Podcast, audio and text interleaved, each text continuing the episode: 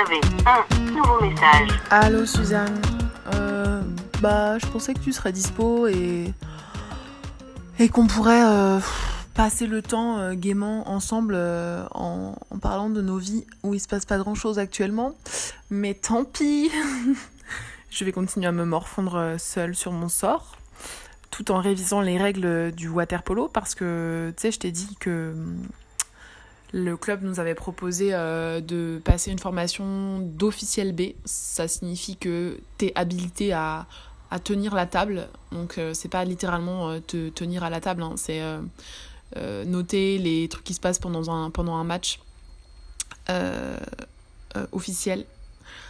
sur la feuille de match où on note les buts, les actions, les machins, les trucs muches. Et donc, faut connaître un minimum le règlement.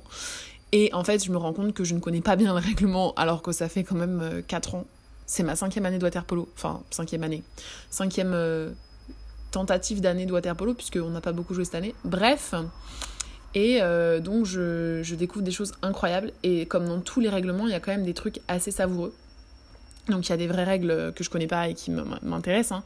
Et il y a aussi des trucs trop chelous, genre, c'est quand même mentionné dans le règlement officiel de la FFN que euh, les joueurs doivent porter des maillots non transparents ou un slip séparé en dessous.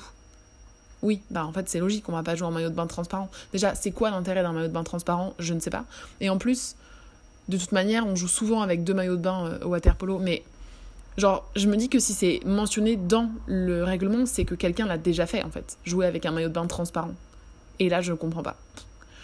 Parfois, je me dis qu'on devrait jouer sans maillot de bain parce qu'au moins on n'aurait pas de prise pour accrocher euh, les autres et que du coup bah t'attraperais directement euh, les poignées d'amour euh, pour les gens qui en ont ou les poils pubiens pour ceux qui s'épilent pas mais ça serait plus drôle franchement. Franchement ça serait peut-être pas mal. Mais euh, voilà à part ça je comprends pas ce truc.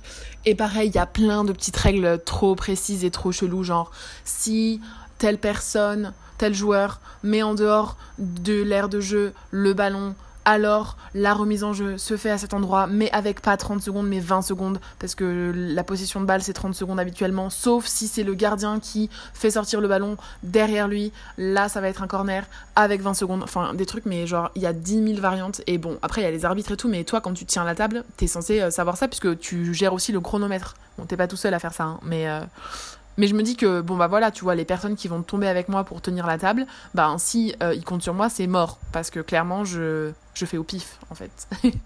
Et euh, autant euh, parfois ça fait illusion, autant euh, si c'est un match de, de régional de mecs ou national de femmes, c'est chaud. Voilà, bon. Tout ça pour dire que euh, ben, euh, je m'ennuie euh, et donc je, je fais des trucs quoi. Euh, Rappelle-moi si t'as du temps. Allez, bisous. Fin des nouveaux messages.